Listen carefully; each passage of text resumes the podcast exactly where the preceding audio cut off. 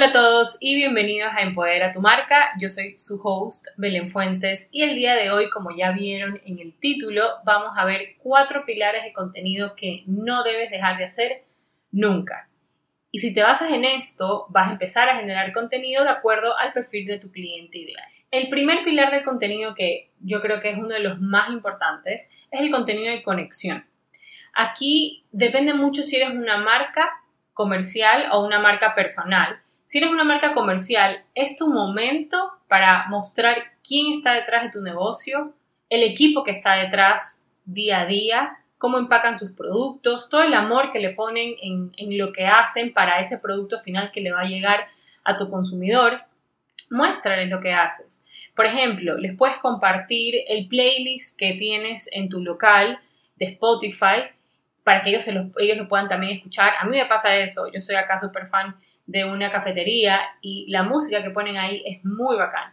Ellos recién empezaron a compartir el, el playlist que ellos tenían y me encanta, o sea, se ha vuelto mi nuevo favorito.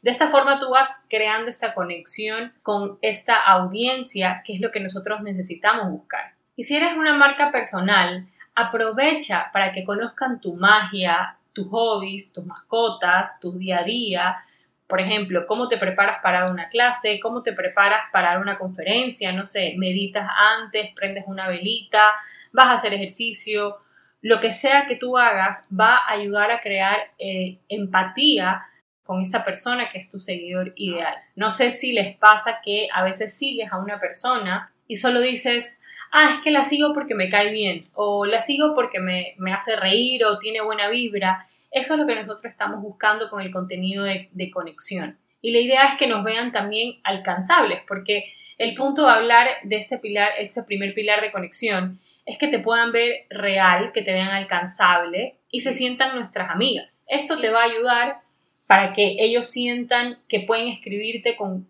confianza, que puedan escribirte un DM, que te manden un mensajito y así tú vas logrando esta conexión que es muy importante.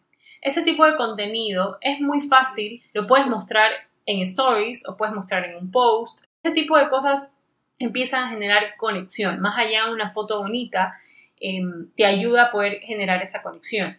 En stories es muchísimo más fácil porque es la forma en que te vas a mostrar lo más real posible, vas a mostrar tu magia, vas a mostrar lo que te hace distinta al resto. Yo diría que más o menos un 60% de tu contenido debe basarse en este pilar de conexión, porque las personas no se mueven por el producto, sí, obvio, lo necesitan, pero lo que los mueve a, las personas a comprar algo es la conexión que tienen contigo, es esa magia que, que tú tienes que te diferencia a otra persona, porque muchas veces si estás vendiendo algo, vendes joyería, vendes cadenas, vendes anillitos, pero toda esta conexión que tú tienes con esta marca es lo que va a hacer que tú le compres a esa y no le compres a la otra. Por ejemplo, si tú eres una marca, es súper importante que tú también que puedas mostrarte, ¿no? La dueña, la persona que está atrás de esta marca y que te conozcan también.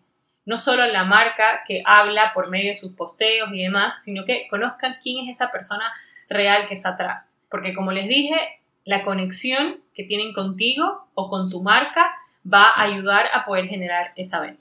En el pilar número 2 vamos a hablar sobre tu conocimiento y tus fortalezas. Este es el lugar en donde tú vas a mostrarles y a enseñarles a tu comunidad que tú eres experto en X tema. Es tu momento para enseñarles cómo llegar de punto A al punto B de la forma más rápida, que capaz no tengan que pasar todo el proceso que tú pasaste para aprender a hacer algo, sino que tú se lo enseñas en tres simples pasos. Acá vas a poder mostrar tu expertise y todo tu conocimiento y que te muestres como una experta en este tema. Por ejemplo, hay muchos medios y formatos que te van a ayudar a impulsar ese tipo de contenido. Uno de estos es armar un podcast, como es mi caso, yo lo estoy usando para demostrarles a ustedes todo mi conocimiento, pero puedes hacerlo en un IGTV, que los IGTV están hechos para eso, para que te puedas explayar un poco más. Puedes hacer un canal de YouTube, puedes hablar en post o, o en stories. Tienes que ir viendo cómo tu contenido se acopla a cualquiera de estos tipos de formatos. No estoy diciendo que tienes que hacer todos. Busca el que mejor se acople a lo que tú tengas que decir. En mi caso es audio, ¿no?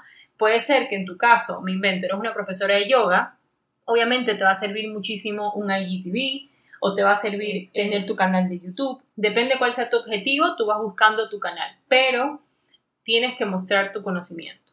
Recuerden que en el podcast anterior les comenté que la confianza es lo que nos va a ayudar a generar una venta.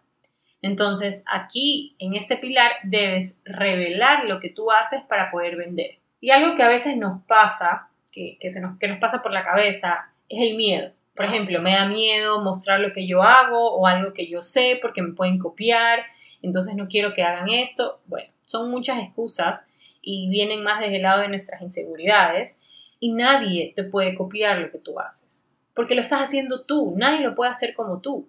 Sí, hay un montón, hay un montón de procesos y así también hay un montón de productos en el mercado. Por ejemplo, si me quiero comprar una vela, hay 50.000 velas en el mercado, pero por eso hay un trabajo de marca detrás que obviamente ayuda a diferenciarse de una vela de la otra, que tienen un tono, que tienen una estética distinta, etcétera, etcétera.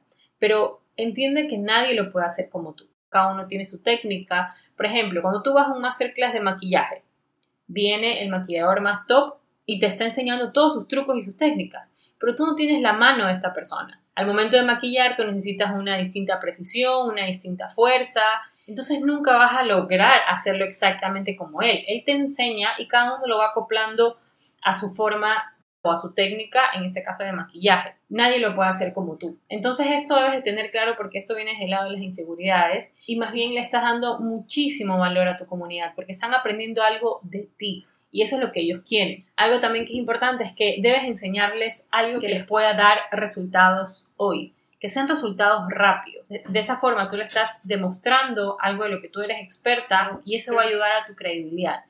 El tercer pilar es el pilar de innovación o de desafío. En este pilar de comunicación tienes que invitarlos a pensar distinto. Enséñales algo de tu industria que nadie se atreve a decir. Rompe todas esas historias grises o historias limitantes que tiene tu industria o cliente para sacarlo de ese lugar. Por ejemplo, no necesitas pagarle un fotógrafo si quieres tener fotos lindas para Instagram. Simplemente hazte amigo del trípode que va a ser lo mejor que te pase en la vida. No necesitas X, Y, Z para lograr tal cosa. Desde ese lugar, tú también le estás demostrando que tú piensas distinto, que la tienes muy clara en tu industria, que, que ves mucho más allá de lo, que, de lo que todo el mundo ve y este pilar es importante porque los llevas a un lugar nuevo de experiencia que capaz nadie más se lo había dicho. Muchas veces puede ser un tema controversial, suele pasar, y está bien porque va a ser la forma en que capaz te viralices por ese lado, pero mientras le estés diciendo algo real, no pasa nada. Y obviamente vas a ganar mayor credibilidad de estas personas porque lo estás invitando a pensar distinto y eso a todo el mundo le gusta. A nadie le gusta pensar igual que el resto, ¿no? Y el último pilar y no menos importante, es integrar a tu comunidad. Escúchalos, responde las preguntas frecuentes que tienen. Es súper importante que tú los involucres porque de ellos es donde vas a sacar todo lo que necesitas. Por ejemplo, una vez a la semana, ponte un formato de preguntas frecuentes para sacarlos de todas sus dudas que tengan de sus productos o de lo que haces, de, de si quieres una marca personal, de lo que haces en tu día a día, de tu experiencia, etcétera, etcétera. Todo esto va a ayudar a que primero los invites a que conversen contigo y generen esta, esta conexión y cercanía. Y segundo, todo este tipo de contenido que tú vas a, generar, vas a generar en Stories te va a ayudar al final del día, primero a activar tu comunidad y el algoritmo de Instagram también que todo el mundo lo odia, pero simplemente cuando tú haces las cosas bien, funciona bien el algoritmo. Entonces, la opinión de tu comunidad es súper importante, súper importante. Por ejemplo, si te quedaste sin ideas de contenido, capaz estás un poquito ofuscado y estás un poquito con el tema de la creatividad, se te está complicando, anda a tu comunidad y pregúntale qué es lo que quieren ver. Ponles opciones para que ellos puedan jugar con las opciones y te digan, ok, ¿qué es lo que más les gusta? Haz votaciones los stories de Instagram nos dan muchísimas opciones para que podamos volar nuestra creatividad y podamos conversar y activar a esa audiencia que tenemos. No sé si a veces te has preguntado de, bueno, tengo 10.000 seguidores pero solo me ven 200, ¿qué pasa? ¿Por qué no me ve más gente? pero es eso, es porque tienes que activar tu comunidad, es porque tienes que generar interacciones para que el algoritmo de Instagram entienda que a tu comunidad le está gustando lo que tú estás comunicando y lo que estás compartiendo en tus redes.